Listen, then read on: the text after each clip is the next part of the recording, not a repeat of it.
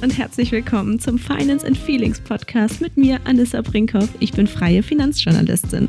Für viele von uns fühlt sich das Reden über Geld nicht gut an, der Umgang damit auch nicht und die langfristige Finanzplanung ist schlichtweg überfordernd.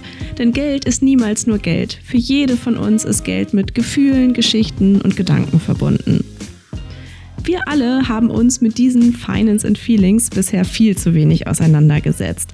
Das ändere ich jetzt mit diesem Podcast und spreche hier über unsere Gefühle zu Geld, unsere familiären Prägungen, über Abhängigkeiten, Ungerechtigkeiten und Zusammenhänge.